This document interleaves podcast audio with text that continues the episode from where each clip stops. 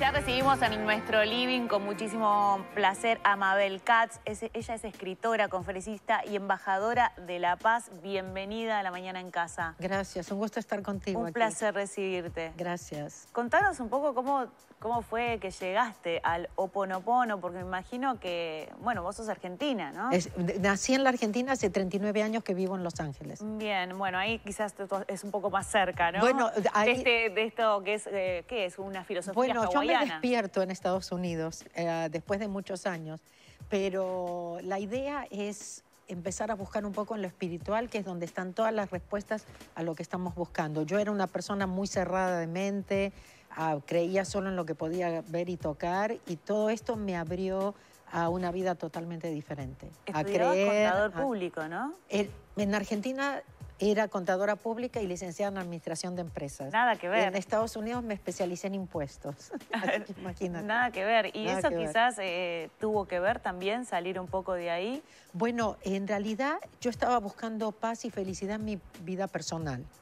Ah, un hijo mío me despierta porque me habla enojado y frustrado como yo le hablaba a él, me hizo despejo y dije, Mabel, tenés que hacer algo. Y ahí es donde empecé mi búsqueda, me apareció todo lo espiritual, hice muchas cosas como eh, hacemos todos cuando estamos buscando, pero yo decía, tiene que haber un camino más fácil y más corto y lo encuentro en esta técnica hawaiana. ¿Y qué significa Oponopono? Oponopono quiere decir cómo corregir un error.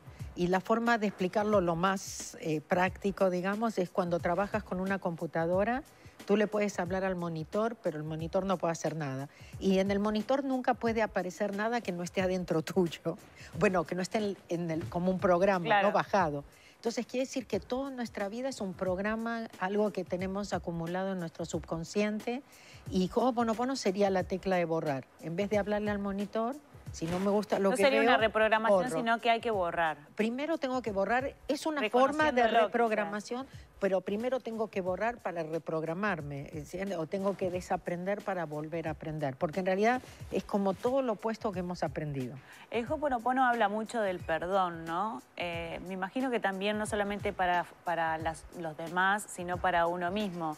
Pero los seres humanos nos cuesta mucho, ¿no? Perdonarnos. Sí. ¿Cómo, ¿Te acordás que cuando éramos chicos era fácil decir, ay, lo siento? Ay, sí. Porque no hacíamos Bueno, las macanas eran más, no, eran travesuras más que sí, pero mira, te voy a dar este ejemplo que es muy bueno. Eh, los chicos se pelean y a los cinco minutos están, están jugando otra vez, pero si se meten los padres, no se hablan por el resto de la vida. Entonces, date cuenta que tiene que ver mucho con, con programación y con cosas mal aprendidas. Eh, yo te digo que lo del perdón en Ho'oponopono está incluido, no se lo estás diciendo a nadie afuera, estás trabajando con esas memorias que, que has acumulado. Pero yo algo que me ayudó muchísimo es darme cuenta que cuando no perdono, el daño me lo hago a mí, no a la persona que no se merece mi perdón. Entonces, para mí es llegar a quererte tanto y aceptarte como para decir no me voy a hacer más daño, me voy a tratar bien. ¿Y cómo se, cómo se llega a eso? ¿Cómo se trabaja? Eh, ¿cómo, ¿Cómo uno puede entrar en este mundo? Mira, nosotros trabajamos en nuestra reacción al problema, no el problema. No lo hacemos con expectativas viste que estoy, sí funcionó porque se me dio como yo quería, sino que trabajamos en la emoción que nos da, nos da, porque quiere decir que hay algo adentro que se conectó, o viste como cuando decimos te tocaron el botón, ¿no? Ah, y en realidad hablamos de soltar. Nuestra parte es soltar y entregárselo a una parte nuestra que puede borrar. No es que nosotros realmente somos los que borramos, sino que nosotros entregamos a una parte que nos conoce, que nos creó, que tiene todas las soluciones, a nuestros problemas, pero para eso yo digo, tenemos que volvernos un poco más humildes. Por ejemplo, nosotros aprendimos y lo hacemos en automático, eso de que cuando tenemos un problema nos preocupamos o pensamos. Y en realidad es todo lo contrario. Cuando uno tiene un problema tiene que relajarse. Increíblemente hace unos días... Respirar y tiene que soltar. Justamente hace unos días estábamos hablando de eso con los compañeros, con otro invitado, y, es, es, difícil, ¿no? Uno lo dice y quizás eh, eh, decirlo es más fácil que hacerlo. ¿Sabes por qué? Porque estamos tan programados y estamos tan en automático que lo otro, inclusive sufrir es opcional pero estamos ya tan, y está aceptado, una adicción aceptada, que entonces, bueno, inclusive te critican si no sufres. Te critican si estás feliz, inclusive. Hay gente que no le gusta que uno sea feliz. Claro, Pero es una decisión muy personal que tenemos que tomar y decir, me lo merezco, elijo y ahora me voy a poner primera, porque por ejemplo mal aprendimos que eso era ser egoísta. Claro. Eh, mucha gente del otro lado puede pensar que es, es una religión, eh, hay, que, hay que hacer, eh, hay que ¿Eh? rezar a algo, hay que decir algo. ¿Cómo, es? bueno, primero siempre me gusta aclarar que la espiritualidad no es sinónimo de religión y que la espiritualidad está por sobre todas las religiones y nos conecta con una parte que es muy poderosa dentro nuestro, donde no dependemos de nadie afuera. la espiritualidad trae paz, nos une, nos hace familia. No tengo que definir lo que hacen las religiones. Ah, pero sí, mucha gente piensa, o por ejemplo, claro, si ves gente que es feliz o que está en paz, aun cuando tiene problemas, decís, se están fumando algo, ¿no? Pero no, no, esto es, es conectarte con una parte tuya, saber mejor, a tener esa paz. Por ejemplo, a, mí saber que no estoy sola, en, que hay un universo acompañándome, eso también me dio muchísima paz. Pero yo empecé practicando confiar en mí, porque yo tenía baja estima y necesitaba la aprobación de los demás. Igual no llegaba, pero es como que eso te ayudaba a seguir, ¿no? Tener amigos, tener la pareja, tener todas esas cosas que pensamos que necesitamos.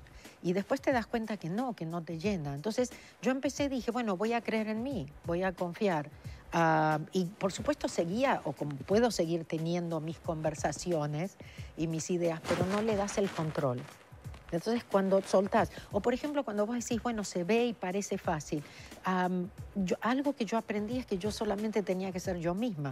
No le voy a caer bien a todo el mundo, sí me van a criticar, pero si yo me siento bien en mi propia piel, eso es lo más importante. Y si nos convertimos en personas felices, podemos criar hijos felices, podemos cambiar realmente este mundo. ¿Y por dónde se empieza? ¿Cuál es el punto de partida? 100% responsabilidad, que no es culpa. ¿Qué es lo que está dentro mío? Ho'oponopono en realidad es lo siento, perdóname por aquello que está en mí que ha creado esto, pero como niños chiquitos, no tengo idea.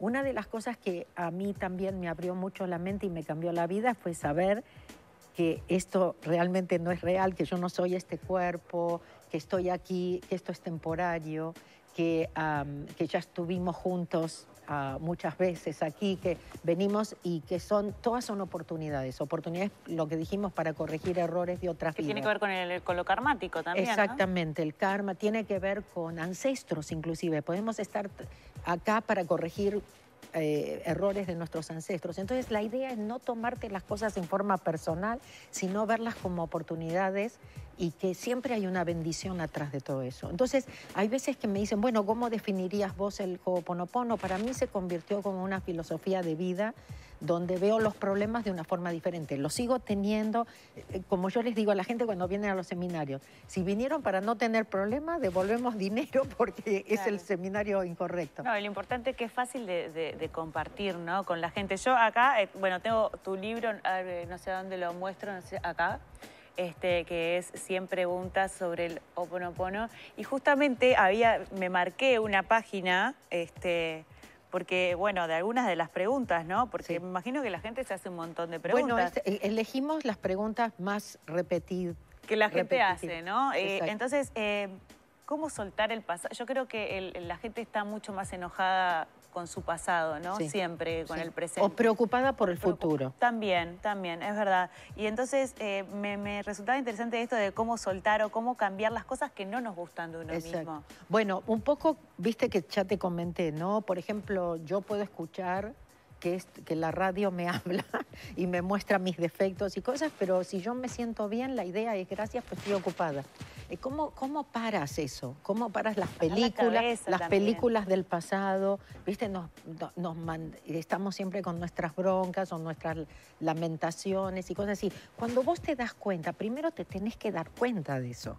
Entonces, cuando te das cuenta, sabes que tienes libre elección y que puedes volver al presente. Entonces, por ejemplo, yo digo mucho suelto y confío. Suponte en cosas de miedo, de cosas que no sé para dónde correr primero, suelto y confío, suelto y confío, suelto y confío. No dejo que esto me lleve, me siga llevando al pasado.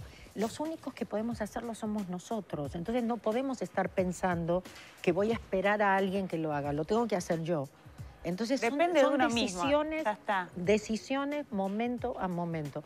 Y eso es lo más importante, darnos cuenta que son nuestras decisiones, nuestras elecciones y que nosotros solos podemos cambiarlo.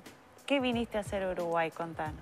Bueno, a Uruguay vine acá a estar en Canal 10. Ah, me encanta. Pero además hacer un seminario. Sí, sí, en realidad tengo una conferencia que está agotada, Ajá. lo siento, perdóname. No pasa este, De nada. Ho'oponopono, pero el sábado presento Zero Frequency, que es algo que es Ho'oponopono aplicado, Ho'oponopono práctico, porque yo por mí, de dónde vengo, ¿no es cierto? De los números, de todo lo exacto y de cómo me cambió. Una de las cosas que descubrí es que encontrar tu propósito, tu pasión, eh, te hace feliz automáticamente. Y luego el, dinero y todo lo que necesitas viene. Entonces, Zero Frequency me permite darles más de lo que a mí me ayudó a soltar, a confiar más y que me- realmente me cambió la vida. Y una de las cosas es ayudarlos a encontrar su propósito, ¿no? O, o para mí un mundo perfecto es que todos seríamos felices, que todos utilizaríamos nuestros, nuestros ah, talentos innatos, todos tenemos, pero aprendimos que nos faltaba el título, fuimos, nos